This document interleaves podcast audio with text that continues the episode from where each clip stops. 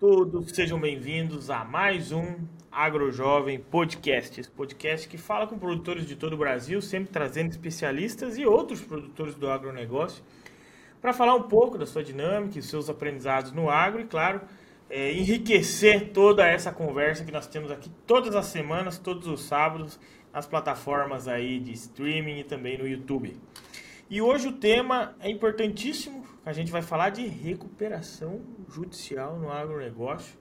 É um tema que vem pegando, principalmente que é aí um ano difícil que a gente vem passando. Mas, mas antes de mais nada, talvez o mais importante hoje, seja você que está acompanhando no YouTube, se inscrever aqui no canal, né? Acompanhe lá, deixa um like já nesse vídeo aqui, porque o tema é relevante e é importante que chegue a mais produtores. Todos nós temos que se ajudar então, um tema como esse, com especialistas aqui, é importantíssimo alcançar o máximo possível de produtores rurais. E o convidado hoje é Leandro Marmo, ele que é especialista, advogado especialista né, na recuperação judicial para o agronegócio. A gente percebe que nessa safra de 2023, 2024 foi um ano desafiador para os produtores rurais, principalmente de grãos, alto custo de produção, baixa nos preços das commodities, né? Aqui eu estou no oeste do Paraná, beirando 100 reais, mas conversando aí com o Leandro, tem lugares batendo 90, 95, né? A soja, o saco de soja. Desafios na produtividade com o ano de El aí afetando falta de chuvas no centro-oeste principalmente, né?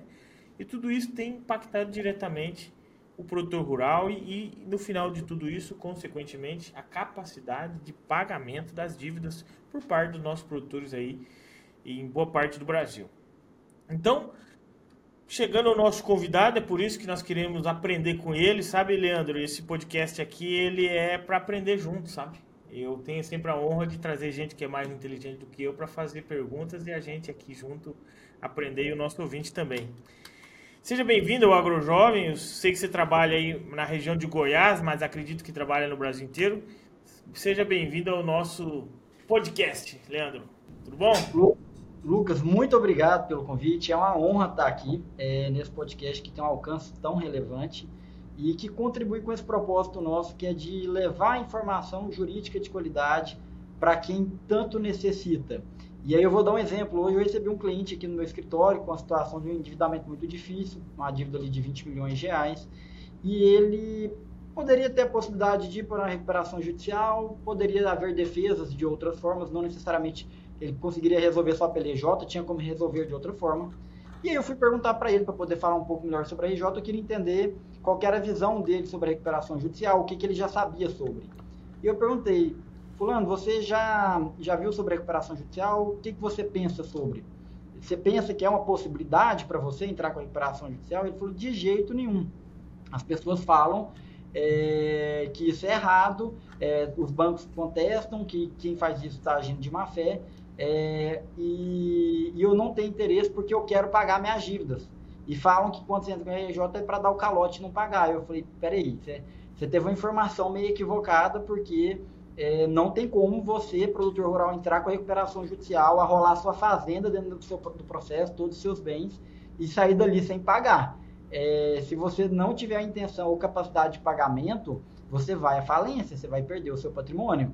Então, não é bem assim é, vai haver um desgaste, é, gera-se uma série de transtornos, mas, ao fim e ao cabo, você tem que pagar todo mundo. Você precisa até entender é, se, no seu caso, você vai continuar, você vai ter condições de continuar produzindo e pagar a todos, porque às vezes você deixa de ter a recuperação judicial, mas mesmo igual a gente estava falando, o cara que vende maquinário, aí ele devolve uma área arrendada, vende um outro pedaço, de repente ele perde, ele não entrou com a recuperação judicial, mas ele perde a capacidade de produção dele e aí ele, ele não vai ter mais condições de pagar a todos. Não, a conta simplesmente não fecha. O cara está ali realizando é, 2, 3 milhões de lucro líquido por ano, com passivo de 30 milhões, e não tem como, a conta não encaixa. O custo desse passivo é muito alto, o dinheiro que ele vai tendo de sobra e vai jogando nos bancos, nos credores a cada ano, apenas para dar o balão naquele passivo, não é suficiente nem para amortizar é, parte da dívida. É, ele vai dando balão mas a cada ano, quando ele olha para trás, ele vê que na verdade a dívida dele aumentou. Né? Então, isso que eu estou falando é a realidade hoje, infelizmente, de mais ou menos, é, de ao menos 70% dos produtores rurais no Brasil. De acordo com dados do Ceará, a gente tem um terço dos produtores rurais que estão negativados, a gente está falando de alguns milhões de produtores rurais, eu afirmo com toda segurança que os outros um terço, ao menos, é, só não estão negativados porque estão assinando tudo o que o banco pede, é, estão se submetendo a qualquer tipo de relação contratual para poder chegar em casa, pôr a cabeça no travesseiro, pelo menos falar, não estou devendo ninguém, é, nenhuma operação está vencida. Mas no fundo ele sabe que aquele passivo que ele está carregando, infelizmente é um passivo que ele é impagável, né? Chega ali no banco, às vezes ele vende uma operação de crédito rural subsidiado de 8% ao ano, ele precisa prorrogar aquilo por mais 5 anos para conseguir pagar. O gerente fala, não consigo prorrogar por mais 5 anos e eu não consigo mais nenhuma operação é, subsidiada para você, ainda que no curto prazo. O que eu posso te fazer é algo com os recursos próprios do banco, nossos recursos livres, te fazer um empréstimo de apenas um ano. E ele concorda de assinar aquilo dali, mesmo sabendo que daqui a um ano a margem de lucro que ele tem na atividade não vai ser suficiente para fazer aquele pagamento. E aí ele assina o que era de um juros de 8%, passou para 30%. O que era uma dívida de um milhão, ele não toma um empréstimo de um milhão para pagar ela, ele tem que tomar mais um empréstimo de um milhão e trezentos, um milhão e quinhentos, porque o gerente, vendo aquela situação, ele também não tem dó. Vem a, a velha venda casada. É, eu não vou nem falar boi velha, porque é só velha mesmo, a mais velha, né? Eu acho que a expressão adequada seria a mais velha venda casada, em que é, ele vai cobrar ali mais 10% para ter que comprar um seguro de vida, um título de capitalização, um consórcio, e que faz onerar ainda mais é, aquela situação do produtor rural. É, antes da gente chegar na recuperação judicial propriamente dita, é bom a gente refletir sobre alguns cenários, alguns fatores é, que levaram a, a, esse nível de endividamento que a gente tem hoje, esse volume tão expressivo que a gente tem visto aí de recuperações judiciais. A gente sabe que tem os fatores de mercado, nos quais, uhum. durante um determinado período, levou-se muito custo de produção, reduziu o valor da commodity, reduziu muito a margem líquida e aí é, tornou inviável as operações do produtor. A gente tem os problemas climáticos, como o El que leva à queda de produtividade mas sem dúvida alguma é, os bancos, é, como os principais financiadores da atividade rural, ter, tiveram um papel muito relevante em agravar esse quadro. E aí eu vou explicar. É, e aí retomando é, pontualmente na questão da mais velha venda casada. Em uma operação de 100 mil reais, que a taxa de juros é de 8%, e o produtor vai ter que pagar ela dentro de um ano, então ele toma 100 mil, daqui a um ano ele tem que pagar 108 mil reais. Se ele tem que decotar dali 10 mil e colocar num seguro de vida que não serve para nada, o que ele recebeu e que ele colocou dentro da terra foi 90 mil reais. Então ele vai ter que transformar 90 mil em 108. De 90 para 108, a gente tem um acréscimo de 20%. Então, o custo daquela operação não vai ser de 8% ao ano. Ela passa para 20%. E a gente não está falando do custo efetivo total da operação, porque eu não estou colocando despesas de cartório, a, a questão que envolve o projetista, aquele percentual que tem que pagar projetista. Sim. Então, o custo fica extremamente é, elevado, extremamente expressivo. Então, tudo isso são cenários que levam a, a uma dificuldade ali é, do produtor rural. Mas as causas, né, Leandro, elas não começaram nessa safra necessariamente.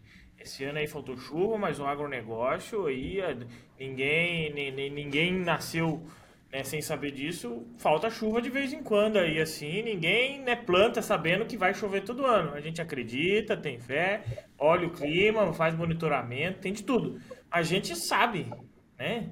Que no Rio Grande do Sul, um a cada três anos tem frustração. Assim, quando não é dois a cada três anos, como foi aí mais recentemente.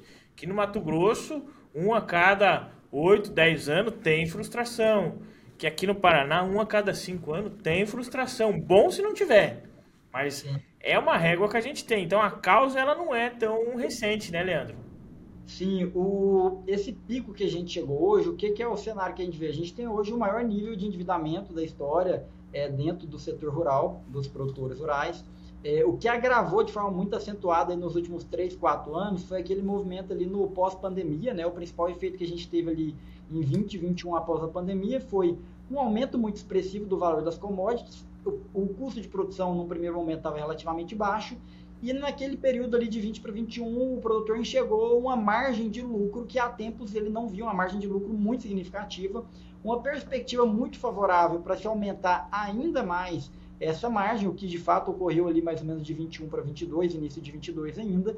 E diante disso, o produtor rural, como todo bom empreendedor, otimista que tem que ser, porque se a pessoa não for otimista nem produtor, ele não é, é, que, que ele fez? Eu vou aumentar minha produção. E aí, como que ele aumenta a produção? Arrendando novas áreas ou adquirindo novas terras. E para isso tudo ele tem que investir muito no solo, para correção do solo, para preparar o solo. Investe muito na aquisição de novos maquinários, na, na troca do maquinário existente. E tudo isso, ele alavancou muito a, a dívida que ele tinha. Se até então ele tinha um passivo que ele tinha uma parcela anual de um milhão por ano, é, com essa nova janela de margem de lucro que ele enxergou, ele falou: não, agora eu consigo me endividar aí, eu consigo assumir obrigações de 5 milhões de reais por ano. E aí ele assumiu esses compromissos. Só que esses compromissos não foram pela próxima safra, pelos próximos dois anos, foram pelos próximos 10 anos. E aí o problema é que a gente viu ali de 22 para 23 todo esse cenário macroeconômico e microeconômico se deteriorando, em que o preço das commodities reduziram substancialmente, o custo de produção se manteve é, significativamente ainda no patamar elevado e a margem de lucro que ele visualizava de 5 milhões deixou de existir. E daí ele estava com esse compromisso de 5 milhões na mão e uma margem ali de 2, 3. E aí a conta já não fechou mais. E daí ele foi tomando mais empréstimos só para dar o balão. Né? Então isso ali do, do finalzinho de 22 para 23 a gente foi vendo esse movimento. O ano passado inteiro, o que o produtor mais fez foi dar balão nas dívidas. É, eu não, praticamente não vi produtores rurais liquidando dívidas, ao contrário, é, tirando aqueles que são mais organizados, que têm uma, uma reserva financeira uhum. mais adequada, é, todos os produtores deram um balão nas operações jogando para cá com um custo efetivo muito maior, até porque o dinheiro encareceu no meio desse período, no meio da pandemia estava muito barato as taxas de juros, houve um encarecimento muito grande do dinheiro, é, no ano passado, então essas operações ficaram com custo ainda maior. Tivemos ali é, na safrinha do ano passado um volume de prejuízo muito grande, é, dentro o custo de produção do milho foi altíssimo e aí chegou no momento da colheita, é, caiu, despencou pela metade, o pessoal não tinha feito uma comercialização é, de forma antecipada, adequada, né? antecipada e adequada, né?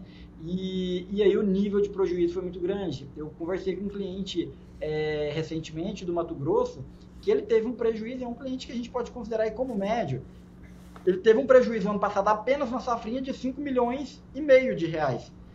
É um prejuízo extremamente expressivo, ainda mais para uma margem que já estava reduzida, num contexto de muitos prejuízos, de um custo muito alto, e daí ele teve que tomar mais empréstimos apenas para honrar é, com esses compromissos para fazer, é, para tampar esse rombo desse prejuízo, aumentando ainda mais o seu passivo. E aí a gente chega agora no cenário desse ano em que tinha-se uma expectativa da soja ir para 120, 130 e quem sabe alcançar novos patamares, é, não tanto por alguma perspectiva muito clara de mercado, talvez mais pelo desejo do produtor de respirar um pouco mais e de repente, por fatores diversos, o cenário foi totalmente oposto, mesmo tendo uma queda expressiva de produtividade da soja no Brasil, é, ela continua tendo uma, uma pressão para baixo no mercado é, que está acabando. Né? A maior parte dos produtores eles não tem capacidade de armazenagem, ou Sim. por falta literalmente de armazém, ou a maior parte é porque tem armazéns disponíveis, mas ele tem tantos compromissos financeiros agora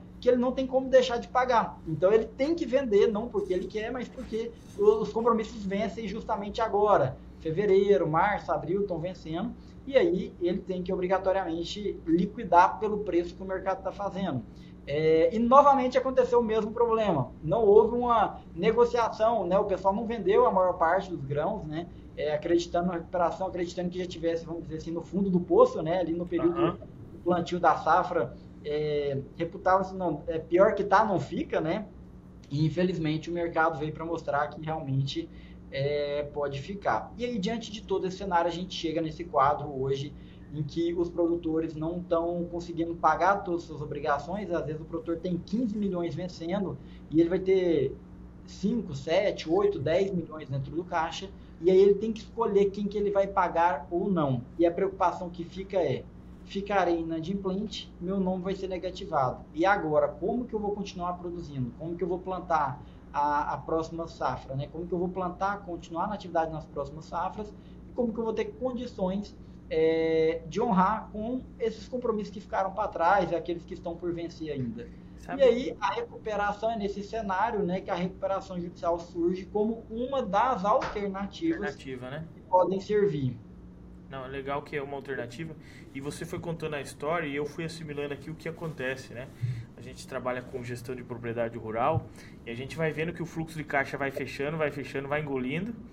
E automaticamente ele é forçado a vender, como muito bem você falou. Só que isso já acabou de diminuir a margem dele de novo. Então a cada pouquinho ele vai espremer a margem. Aí chega no meio de safrinha depois, aí ele também ainda está precisando de dinheiro. Porque ele tem o giro dele para rodar a atividade, ele tem ainda os pagamentos para realizar. Então ele força a vender de novo, e daí a oferta e demanda do mercado, né, naquele momento está lá embaixo. Ele é forçado a vender novamente, diminui agora a margem do milho também. Automaticamente, quando ele vai fazer orçamentos para a próxima compra lá, ele já não tem muito caixa, então ele vai, corre para um custeio novamente, pega dinheiro no banco de novo, né? E isso vai criando uma bola de neve que é de anos que vem levando, só que em algum momento isso estourou. Né? Exatamente. E daí a consequência foi aí uma recuperação judicial. Tem de 3, 5, 10, 15 anos essa bola de neve, né? Até porque dentro dessa bola de neve a gente não tem só custeio, tem muita questão com investimento. Investimentos que começaram a ser feitos há muitos anos, né? Sim. Então esse, esse bolo desse passivo todo é, não, foi, não foi feito da noite para o dia, né? Exatamente, exatamente. E Leandro, a, a legislação aí nos últimos anos, é principalmente voltada aí à, à recuperação judicial, né? Ela tem passado por algumas mudanças, né? Como que essas mudanças elas afetam os produtores rurais e quais são os principais pontos que eles devem ficar atentos hoje em dia, né? Porque o problema já está na mesa agora. Mas muitos estão próximos, muitos ainda tinham dinheiro guardado, conseguiram escapar, não está nesse momento, ou ainda está girando lá, né? Como você muito bem comentou antes. Mas que pontos eles devem ficar atentos aí com essas mudanças? Lucas, a, a, recuperação judicial para o produtor rural é um instituto muito novo para o produtor rural e aí tem muitos mitos, muitas crenças sobre o que acontece ou não, porque ninguém tem um vizinho, ninguém conhece alguém que já tenha participado. É, e o porquê disso? A legislação que permite a recuperação judicial para as empresas de um modo geral, ela já existe no Brasil há muitas décadas e é natural e muitas empresas já vêm passando por isso, é, havendo ciclos que às vezes tem mais, tem menos, Agora, é, por que, que no, no, no agronegócio não era tão comum? Porque até apenas aí dois, três anos atrás, quando houve a mudança na legislação, é, somente poderia entrar com a recuperação judicial aquele produtor que já tivesse criado uma pessoa jurídica, um CNPJ, e já rodasse a sua atividade rural ali dentro ao menos dois anos. E a gente sabe que isso assim, é menos de 1% dos produtores rurais no Brasil que trabalham com a parte contábil dentro de uma pessoa jurídica diante dos benefícios, das vantagens e da simplicidade maior que a gente tem dentro da pessoa física, da declaração contábil dentro da pessoa física. E isso era um fator impeditivo para o produtor acessar. E então a lei aí, há mais ou menos dois, três anos atrás, ela fez um ajuste e ela falou, olha, a partir de agora, é, o produtor rural pode se inscrever hoje na junta comercial, criar o CNPJ hoje, e a partir de amanhã ele já pode fazer, pedir a recuperação judicial desde que o único requisito que foi estabelecido ele comprove que ele já está produzindo, que ele já está na atividade rural há ao menos dois anos. Né? Então, deixou de exigir, exigir que tivesse esse registro, essa criação desse CNPJ há dois anos, o que facilitou e muito. E aí surgem as dúvidas, né? Quando que vai fazer sentido, quando que não vai. E o nosso objetivo aqui hoje é justamente trazer esses esclarecimentos para os produtores rurais. Show, show, show. Agora, diante desse cenário que você passou aí para nós, né? Pensando no futuro, existem estratégias ou medidas em que os produtores rurais eles possam adotar para minimizar, né, a necessidade às vezes de uma recuperação, que a recuperação talvez seja um ponto que ninguém, muitos não gostariam, que talvez é necessário. Mas o que ele pode fazer para ir minimizando isso hoje? Lucas, o, a, a RJ vão dizer que ela é um remédio amargo, né? Que o produtor tem que tomar. É, e às vezes é até muito difícil hoje ele fazer algo para evitar ela se ele estiver muito próximo dela. É, agora, se ele não estiver num cenário tão grave, o que a gente vê é hoje não há espaço mais para o produtor rural que trabalha é, sem o nível máximo de eficiência. Ele tem que ter um nível máximo de eficiência enquanto gestor na produção rural dele. É, é, não basta ele ter um olhar de eficiência da porteira para dentro e falar, não, eu vou colher mais de 100 sacas de soja por hectare.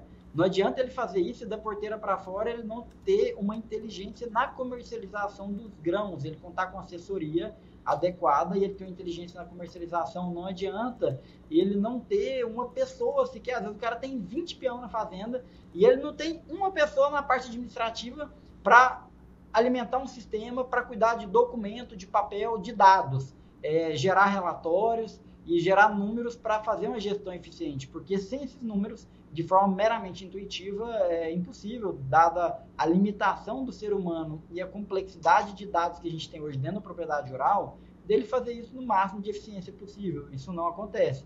E aí, não acontecendo, essa ineficiência gera perdas, perdas financeiras que a atividade não admite mais. É, a margem de lucro está ficando cada vez mais apertada então, sem uma gestão adequada do negócio, é, ou o produtor ele já vai chegar agora na recuperação judicial, ou vai ser uma questão de tempo para ele chegar na recuperação judicial, pior, ele chegar na falência, porque a recuperação judicial não é para qualquer um. É, a recuperação judicial ele tem que ter patrimônio, ele tem que ter uma capacidade de geração de caixa que ele efetivamente vai conseguir pagar aquelas dívidas. Se ele já perdeu ou não visualiza mais essa capacidade de pagamento, a gente não tem como apresentar dentro do processo um plano de viabilidade econômica. Sim. É, é, e aí, lamentavelmente, ele vai, é, ele vai quebrar, ele vai falir e, infelizmente, levando aí o que a gente poderia denominar de um êxodo rural. Né? Ele vai ter que vender a propriedade dele, liquidar todas ou parte das dívidas e, e sair, porque ele já não vai sobrar capital mais é, talvez nem, nem disposição para adquirir outra propriedade tentar voltar a se reerguer dentro da atividade. Infelizmente, ele vai ter que vender e sair é, para ir para a cidade, ter que se virar de outra forma, infelizmente. É o que muitos não querem, né? Eu digo que a propriedade rural ela tem três destinos, né? Ou ela pode ser bem lucrativa e os filhos sucederem ela de forma de levar essa gestão adiante, ou ela pode quebrar, né? Ou ela pode ser vendida.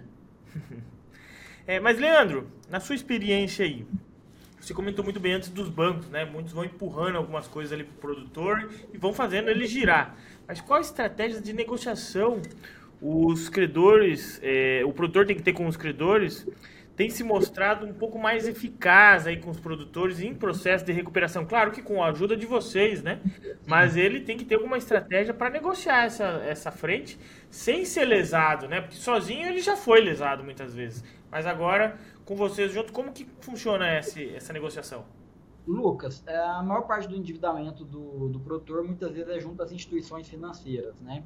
Então eu vou colocar aqui como que funciona a dinâmica de negociação com a instituição financeira. Quando o produtor está com aquela dívida em dia ainda, que está ali dentro da instituição, é, por mais apertado que ele esteja, a, os gerentes eles não têm é, competência, eles não têm alçada administrativa para fazer qualquer acordo com ele que envolva é, por exemplo, desconto. O gerente ele não tem autonomia para dar um real de desconto. Muitas vezes ele não consegue reduzir os juros da operação. O que o gerente pode fazer é, ó, consigo te dar mais um prazo, ainda que com juros maior. O que é, chega num determinado momento que essa situação, essa, essa forma de resolver, ela não encaixa, ela não serve para o produtor. Pois bem, se ele não tem condições de aderir a isso, ele não consegue mais pagar, ele chega num momento que, infelizmente, ele vai ter que deixar de pagar os bancos ele vai ter que deixar de pagar, porque senão não vai sobrar dinheiro para ele comer, não vai sobrar dinheiro para ele é, rodar minimamente a atividade rural. Ele deixa de pagar, ele fica inadimplente, o nome dele fica sujo. A partir daí, como que ele vai fazer para se reerguer, para continuar produzindo? Ele pode optar por, dependendo do perfil das dívidas, apenas ir defendendo, ele vai ter uma atitude ali passiva, ele não vai ter uma atitude ativa de entrar com revisionais contra o banco, isso vai fazer só ele gastar mais dinheiro com o advogado e com custas processuais que não serão necessárias naquele momento, ele fica na defensiva, deixa os bancos virem e aí contrata um bom editor de advocacia especialista na defesa do produtor rural endividado, é, havendo boas defesas, Lucas, ele consegue segurar o banco ali dentro do, do processo por uns cinco anos. Durante esses cinco anos, ele consegue impedir que o banco leve a fazenda a leilão, que tome o patrimônio dele, e nesses cinco anos ele não vai pagar nada para o banco. Ele não pagando nada para o banco, ele vai ter que tornar a produção dele mais eficiente, ele vai ter que fazer um caixa, e ao final desse período ele vai sentar junto ao banco e fazer uma, uma nova proposta de pagamento. O Banco do Brasil mesmo, quando é, acontece um estresse como esse dentro da operação, ele já tem uma condição padrão de negociação que o gerente lá dentro da agência não pode, que é o quê? Ele pode dar um desconto sobre o valor da dívida, ele pode alongar essa dívida por até 10 anos, parcela em 10 anos, com taxa de juros, inclusive mais barato que a agência faz para o produtor. E aí, por vezes, isso vai permitir que ele consiga pagar as dívidas todas sem que tenha que vender a, propriedade, ou ao menos não ela toda, apenas uma parte e resolver aquilo dali. Agora, há circunstâncias em que, pelo volume de credores e o tipo de garantia que foi dada, por exemplo, às vezes tem muito maquinário em alienação fiduciária, às vezes tem muitas terras, muitos imóveis em alienação fiduciária, que não dá para adotar essa estratégia, porque uhum. o credor não vai vir judicialmente, o credor já vai vir passando o rodo ali, tomando tudo de forma extrajudicial e inviabilizando a própria operação e levando ele definitivamente à falência. Nestas circunstâncias é que a recuperação judicial ela se mostra como uma boa alternativa.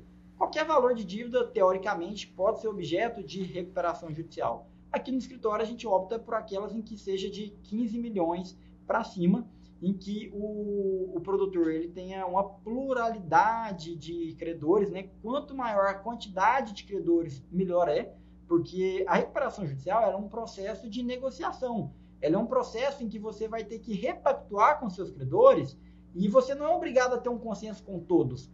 A lei diz que se você conseguir chegar num acordo com 50% mais um, os demais terão que aderir, eles serão obrigados a, a se submeterem ao que foi concordado com aquela maioria de 50% mais um. Então, se você tem lá seis instituições financeiras e você consegue fazer um acordo é, com 50% mais um, é, relativamente ao que é o passivo, mais ou menos a quantidade de credores que tem ali, é, quanto a um prazo de carência, quanto à repactuação, a taxa de juros nova que vai ser aplicada, os demais vão se submeter àquilo dali, o juiz vai homologar o plano e você vai poder liquidar a dívida com todo mundo seguindo aquilo dali. O que, que geralmente é, os produtores têm conseguido obter nas recuperações judiciais? A gente vê em recuperação judicial de empresas casos em que dá até 90% de desconto sobre as dívidas. Isso não é normal para um produtor rural. Por quê? Às vezes a gente vê situações como essa porque a empresa não tem patrimônio, a, os credores não têm garantia, uhum. e aí se submetem a condições como essa. Agora, o produtor rural, via de regra, ele tem patrimônio, ele tem fazendas, e que geralmente valem, inclusive, muito mais do que as dívidas. Então, o que é normal da gente visualizar aí no agro ao se fazer a recuperação judicial, ao fim dela é ele obter ali entre 10% a 20% sobre aquele passivo total que ele tem, ele conseguir negociar um prazo de carência de mais ou menos dois anos para poder começar a pagar essas dívidas e após esse prazo de dois anos ele ter aí um prazo de mais 10 anos para poder pagar seus credores e com taxas de juros, um custo dessa dívida menor do que aquele que estava previsto inicialmente nos seus contratos. E geralmente, através de toda essa estruturação, ele vai conseguir se reerguer e ao final do plano pagar todo mundo. Show, show, show. É, não é fácil esse caminho para o pro, pro produtor, hein? Principalmente os que estão mais desorganizados, né, Leandro? Será que existe algum caminho, algum exemplo aí de inovação que o produtor fez, ou uso de tecnologia, às vezes, porque não é só pagar a dívida, ele precisa ser mais eficiente a partir de agora, né? Já deveria estar sendo, inclusive, para? Então existe alguma alguma inovação, alguma tecnologia aí que auxilie os produtores rurais durante essa recuperação judicial e como ele pode, né, usar isso de uma maneira mais prática, porque o cara já está já tá no desespero.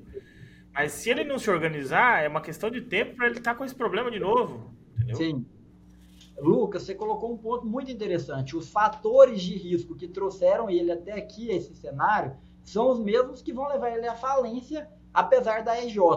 Então a gente fala que a recuperação judicial tem um aspecto muito favorável para o produtor, é que ela meio que força ele a se tornar um, um, um bom gestor na parte contábil, a parte financeira, meio que a forceps. É, até porque o juiz ele exige uma prestação de contas mensal dentro do processo e ele tem que trazer os balanços muito bem detalhados de real por real do que entra dentro da operação e do que sai, algo que ele não estava acostumado a fazer. E ele só vai conseguir fazer isso colocando às vezes uma pessoa na parte administrativa financeira que até então ele não fazia, adotando um software de gestão que às vezes até então ele não utilizava ou não utilizava de forma adequada sem essas ferramentas de controle e gestão na perspectiva de números, informações, documentos e financeira, é, a recuperação judicial sozinha não vai fazer ele se reerguer lá na frente. Ao contrário, é, vai ser uma, uma, questão de tempo para que ele não consiga também cumprir com aquele plano de recuperação judicial. É, e por que, que isso é tão desafiador é, para nós, advogados, lidar com essa situação? Porque o produtor, quando chega, a documentação mais importante que a gente tem que apresentar para o juiz, que é o plano de viabilidade econômica, eu tenho que trazer ali primeiro os balanços, os balancetes dos últimos três anos e demonstrar o que, que entrou e que saiu da operação com números fidedignos. E isso você deve saber que quase inexiste na atividade rural. A parte contábil da atividade rural é, é totalmente o que ele declara perante o imposto de renda é totalmente dissociado do que existe dentro da fazenda. Os números que ele declara do que entrou e que saiu são totalmente diferentes. E isso gera um, um big de um problema. Às vezes o produtor chega, a gente poderia entrar com a recuperação judicial dele na semana que vem. E às vezes leva-se meses para conseguir entrar, ainda que com a tutela cautelar, uhum. porque na hora de fazer a preparação, vai ter que se refazer do zero a parte contábil dele dos últimos três anos. Não que isso seja um impeditivo, mas dificulta muito o trabalho ali na preparação da recuperação judicial. Nossa senhora, é. O produtor não se organizar, ele está realmente aí com a vida bem complicada, né? E, e, agora uma dúvida que me veio na cabeça: isso influencia diretamente alguma coisa é, na questão ambiental, social? Tudo isso influencia também nessa recuperação? Não tem nada a ver. Eu digo isso porque o último episódio a gente falou sobre crédito carbono, ESG e todas essas frentes, né?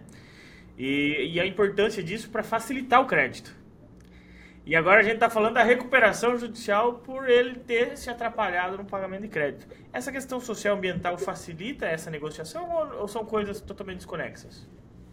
É, Lucas, é, na questão das negociações em si até que não interferem, mas o que eu vejo é, é, isso interfere na capacidade dele de continuar sendo rentável, continuar produzindo porque, assim, já foi seu tempo que falar em ESG, é, questões sociais, ambientais, era algo supérfluo, do tipo, faz quem quer, né? É, a gente está vivenciando uma era agora, e isso vai se, se agravar ainda mais nos próximos anos, numa velocidade muito grande, em que se tornou uma obrigação para ele se manter na atividade. Então, uhum. é, o produtor ele não consegue vender uma, um boi se ele tiver uma autuação por trabalho escravo, se ele tiver uma autuação por crime ambiental, as empresas, não é que seja uma lei que proíba ele, o problema é esse. Não é que hajam leis formais que proíbam ele de vender ou de produzir.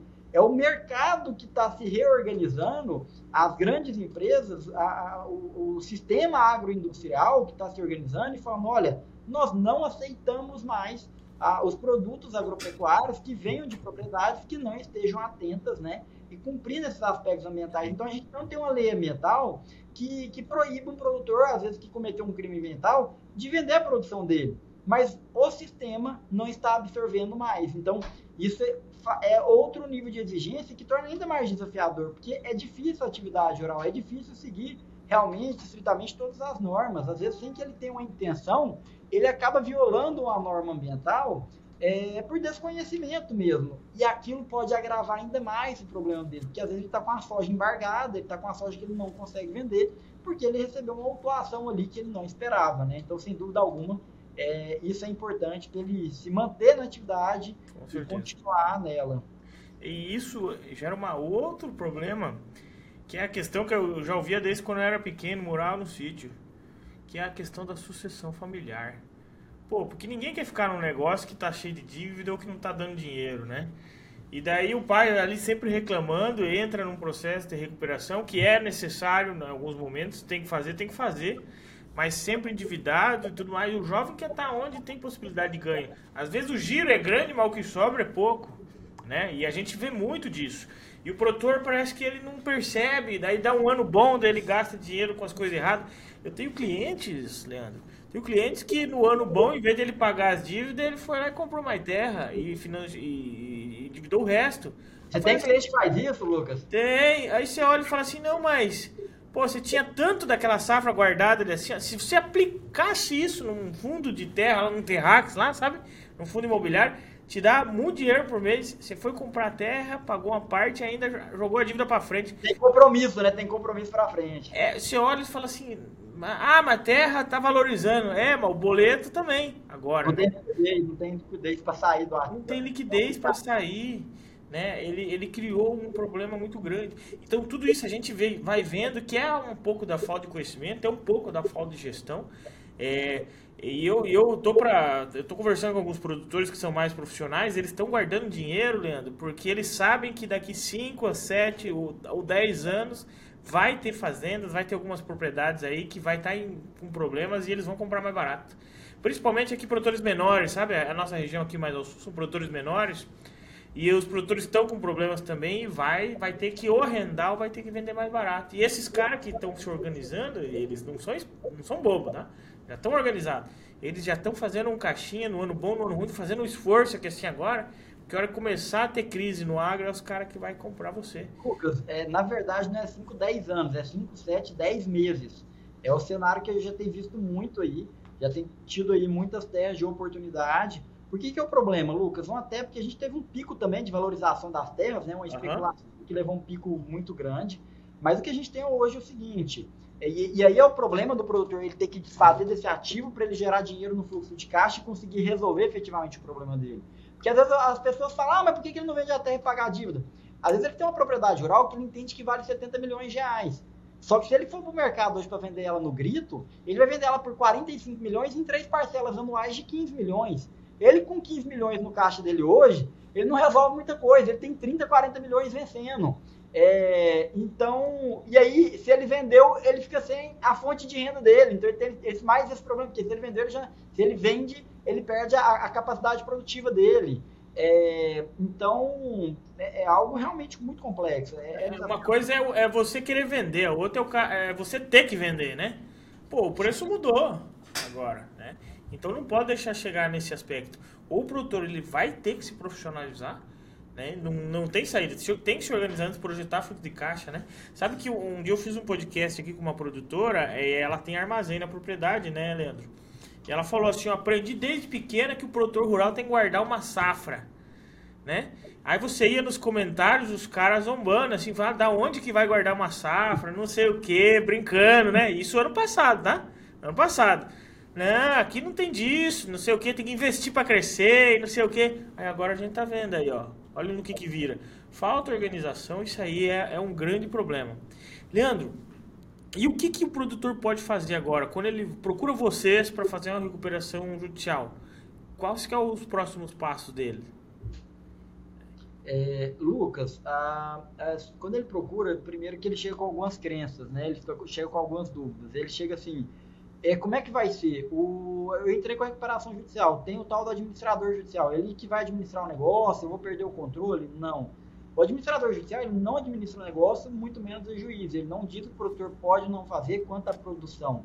É, o administrador ele é um administrador do processo de recuperação judicial. Ele é um auxiliar do juiz, porque uhum. tudo que envolve na recuperação tem muitos números, muitos balancetes, muitos dados contábeis que o juiz não tem condições técnicas de entender bem daquilo. Então, de um lado você tem o produtor rural como devedor, de outro você tem os credores, com muitas discussões complexas.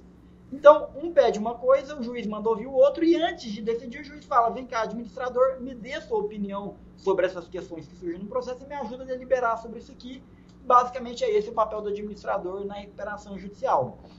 O produtor rural, durante a RJ, ele tem toda a autonomia sobre o negócio dele. Se ele quiser produzir mais, ele pode produzir. Se ele quiser reduzir, ele pode. Se ele quiser vender um pedaço de terra, ele pode. Se ele quiser é, comprar uma nova propriedade, ele pode. Se ele quiser arrendar uma nova área ou desfazer de uma área, ele pode. Claro que tudo isso ele tem que submeter ao juiz, tem que demonstrar a relevância dessas comercializações desses negócios para a viabilidade do plano de recuperação e aquilo sendo ponderado, o juiz entendendo que está de acordo que aquilo vai ser bom para o negócio, ele vai permitir é, que aquelas operações sejam feitas. Então não vai ter nenhum problema. O que ele não pode fazer é o seguinte: o produtor está acostumado a ele ir lá e tirar da conta dele o valor que ele quiser. Ah, esse mês quero tirar 100 mil, agora quero tirar 200, que seria as distribuições de lucro, que aquilo entraria é, contabilmente ali. Isso ele não pode fazer mais. Durante o plano de recuperação judicial, ele não pode fazer distribuição de lucro. O que, que ele vai ter? Ele vai ter um prolabore. Então, vamos supor que o produtor ele tem uma despesa fixa mensal ali de 70 mil por mês no âmbito pessoal dele. É, o que a gente recomenda é que ele coloque um pouquinho a mais ali, 80, 90, 100 mil talvez, para ficar formalizado, porque é ele quem vai definir isso, uhum. dentro do plano de prioridade da recuperação judicial Porque daqueles 100 mil que ele tirar por mês e colocar na conta física dele, ele faz o que ele bem entender. Ele não vai ter que prestar contas para ninguém, até porque se ele tiver alguma intercorrência na vida pessoal dele, ele não vai poder chegar lá para o juiz e falar: não, deixa vender um boi a mais, algumas coisas a mais, vender uma saca de soja aí, para me trazer para minha esfera pessoal, para mim fazer alguma despesa médica, para mim poder fazer uma viagem, para mim trocar uma caminhonete. Isso ele não vai poder, poder fazer. Então, mais uma vez, ele alinhando e colocando aquilo dali, ele faz aquela retirada é, sem nenhum problema. E aí, é, o que, que envolve a preparação da recuperação judicial? Né? Toda essa parte contábil, trazer as documentações. A gente tem que fazer uma análise é, financeira com profissionais de área multidisciplinar, não é só um advogado, você tem que ter necessariamente um, um profissional da área financeira que tem um olhar muito técnico e profundo para verificar a viabilidade daquele plano. Então a gente coloca alguns cenários, fala, olha, se a gente conseguir aí dois, três anos de carência, uma redução de 20% da dívida, 10 anos para pagar, a gente estabelecer essa dívida aí num custo efetivo de 10, 12% ao ano. Você vai conseguir pagar com as eventuais intercorrências, se a soja cair para tanto, cair para tanto, se tiver uma quebra de produtividade, com os riscos naturais dos setores, porque olha, você tem que ter uma margem de gordura nesse negócio. Uhum. É, enxergar os próximos 12, 13 anos. Se você achar que você não vai dar conta, e que se a coisa apertar, você não tem, é, você não tem patrimônio para vender e liquidar isso, é melhor você nem entrar com a recuperação judicial, porque nós vamos agravar essa situação e às vezes a falência ela pode vir mais rápido do que você espera. Então, a primeira coisa que vai ser feito é essa avaliação. É viável a recuperação? Não é? Às vezes não é viável, menos traumático e, e, e desafiador apenas deixar de pagar os credores, defender, ou às vezes você não deixa de pagar todos os credores, é, você deixa de pagar aqueles que não oferecem maior risco do seu patrimônio.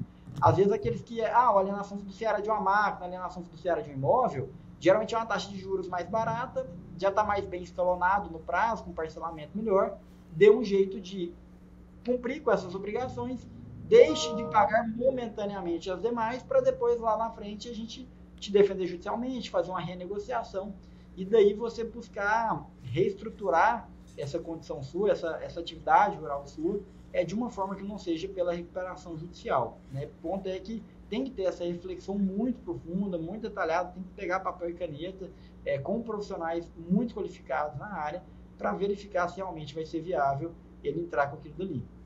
E, após, após uma conclusão aí que ela é bem, bem sucedida no processo de recuperação judicial como esse aí que você muito bem elencou, é, quais são os principais aprendizados, né? e melhores práticas que eles devem fazer para adotar para garantir a sustentabilidade agora do negócio, né? E evitar futuras crises financeiras. Porque eventualmente muitos produtores têm problemas e depois voltam a ter, porque os hábitos não mudaram, né? Exatamente, Lucas. É, vai ter que modificar muita coisa, né? Então, na hora que ele abre o plano ali, ele cria aquele estigma diante da sociedade, né? O produtor que tem RJ, às vezes muitas empresas não querem vender para ele por conta disso é, dificulta-se o acesso aos créditos em decorrência disso. Então, a lição que ele vai ter que tirar dessa fase tão difícil dele é o que? É ele entender claramente um exercício de autoconhecimento, quais foram as deficiências dele que o levaram até ali, é, e o que, que ele tem que investir para modificar para que ele não aconteça mais. Sim. E a, entra naquilo que a gente falou, falou, olha, se você não trabalhava com a ideia de ter reserva financeira, a partir de agora você vai ter que ter. E qual que é o tamanho dessa reserva? É uma safra? é duas, é mais ou menos, se você trabalhava às vezes muito alavancado em dívidas, vai ter que aprender a não trabalhar mais tanto alavancado, trabalhar mais com capital próprio. Enfim, ele vai ter que ter uma clareza, às vezes com auxílio de consultoria, porque a gente, enquanto ser humano, tem uma dificuldade muito grande de enxergar os nossos próprios erros, né? A gente Sim. enxerga, até a Bíblia fala, a gente enxerga o, a, a, a, o cisco no olho do, do de quem está ao nosso lado, mas não vê um poste que está na nossa frente, né? Que é, está ali é, diante de nós. Então, é, é, muito importante ele ter que fazer esse exercício e ter que pensar se o interesse dele for de continuar na atividade. Se não for, é melhor ele vender a propriedade mesmo. Fazer outra coisa, né? Porque se ele não tiver disposto a enxergar é, é, é, essas limitações, porque não adianta, é muito fácil colocar a culpa na Unim, é muito fácil colocar a culpa no banco, é muito fácil colocar a culpa no mercado, na China, é, no Lula, não querendo, né? o Lula tem a parcela de culpa dele também, mas é muito fácil colocar. E com isso falar, cara, a, a culpa é disso, o que, que eu preciso para melhorar daqui para frente? Não, eu preciso que esses fatores melhorem. Eu preciso que, que mude um presidente melhor, eu preciso de melhorar a logística. Se ele achar que tudo que precisa melhorar para ele se tornar rentável, ele se manter na atividade, depende dos outros não dele, se ele chegou a essa conclusão, lamenta. A primeira coisa que vai ter que fazer é vender a propriedade e sair, porque não vai ser possível ele melhorar. Ele tem que ter um exercício, ele precisa reconhecer, por melhor que ele seja, é, por melhor gestor ou produtor rural que ele seja, que há oportunidade de melhoria. Há desafios, há gaps ali dentro, há pontos que ele precisa e pode melhorar. Uhum. Se ele fizer esse exercício, se ele chegar a essa conclusão que tem, é meio caminho andado para ele conseguir resolver e impedir que essa crise é, afete tão gravemente ele novamente no futuro. Perfeito, muito bem. Porque esses produtores aí que se eles passarem por um processo como esse, ou conseguir aí pagar uma certa dívida e continuar sem se organizar, continuar é, agindo por emoção e não pela razão, baseado em achismos e desejos e não em números e dados, é, vai ter problema, né, Leandro? Vai ter problema. Então, assim, é outra realidade, outro patamar que o agronegócio está chegando.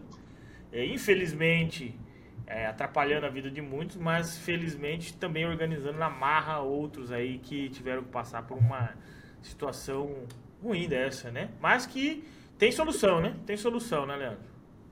Exatamente, tem solução.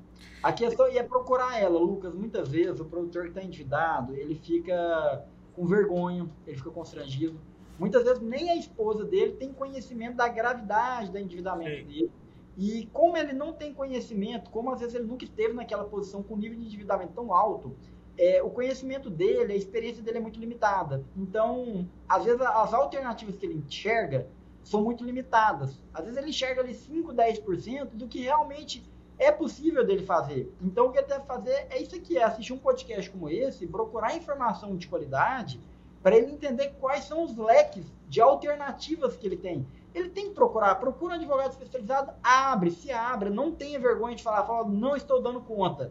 Meu cenário é esse, eu preciso de uma ajuda especializada, eu preciso que alguém me ajude a refletir sobre o meu negócio e a pensar em alternativas diferentes, porque eu não estou encontrando saída para o que eu estou vivenciando hoje. Exatamente. Não tem jeito, tem que se organizar e vai ter que buscar ajuda, tem que ceder um pouco, né? Leandro, para mim aqui, ó, muito aprendizado aqui com você é, é uma pauta que eu só via até a frente da gestão, tá? Eu via que tava com problema, que vai faltar dinheiro, que assim, ó, faltou para pagar, vai ter que, infelizmente, vender alguma coisa, vai ter que pegar mais um custeio para pagar outra dívida. Sabe, quando você roda o dinheiro, eu vejo muitos rodando e a gente tenta se organizar, melhorar custo, é legal. Quando o mercado ajuda, show, show de bola quando o mercado ajuda. Mas se você não se organizar, não tem como sair daqui. E você agora me abriu a mente, né? Me trouxe uma luz para essa frente da recuperação judicial, que é o passo que é depois que ele tem que correr atrás de ajuda mesmo e não tem mais o que fazer. Se o produtor, ele é um, é um cara que batalhou a vida inteira, né, Leandro? Ele aprendeu muito bem a produzir, a produzir no campo, ele sabe muito bem o que está fazendo. Mas quando ele vem para essa frente de, de tratar dos negócios, é algo realmente que ficou muito complexo, com a tecnologia talvez ganhou mais velocidade ainda e ele precisa de ajuda em todos os aspectos. Leandro, um prazer conversar contigo, tá? É, para mim aqui abriu a mente de diversas maneiras e eu converso com produtores nesse sentido. Vou com certeza recomendar vocês também. Né? A gente atende 18 estados hoje ali com o e-produtor, fazendo gestão financeira de propriedades rurais. E com certeza, se tiver algum nesse nessa situação, vou recomendar vocês. Queria que você deixasse uma mensagem final aos produtores que estão nos ouvindo aqui, porque é um tema relevante para você, para mim, para eles principalmente. Lucas, aqui a gente falou muito de algo que às vezes seria interessante para o pequeno e médio, né? E às vezes o é, aliás, para o médio para o grande, às vezes o pequeno produtor ele fica assim, e eu? É, provavelmente essa RJ não serve para mim, estou endividado até na tampa, o que, que eu faço, né? É, e aqui a gente advoga, Lucas, é, do pequeníssimo, o pequeno, médio, grande. A gente tem cliente que tem 5 hectares, a clientes que tem 50 mil hectares.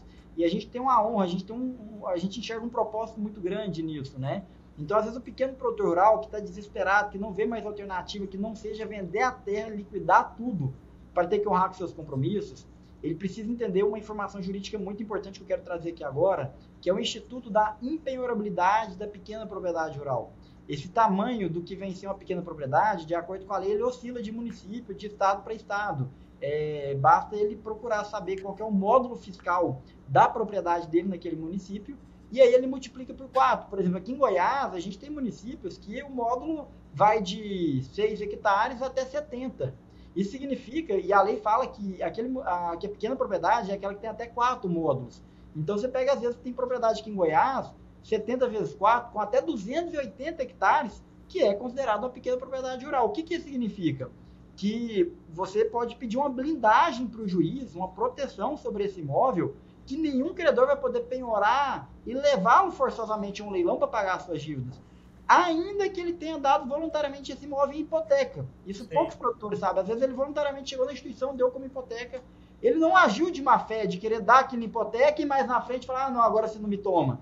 Ele deu, mas a situação se agravou, ele não consegue mais pagar. Ele pode invocar esse benefício, ter essa blindagem pelo juiz, e o que, que vai acontecer? Vai acontecer que, como ninguém vai poder tomar aquela terra dele mais, ele vai ter paz para poder focar na produção dele, porque enquanto ele está na dívida, ele não consegue prestar atenção no que, que ele está produzindo, ele não consegue pensar em se tornar mais eficiente, porque ele só está preocupando com a dívida.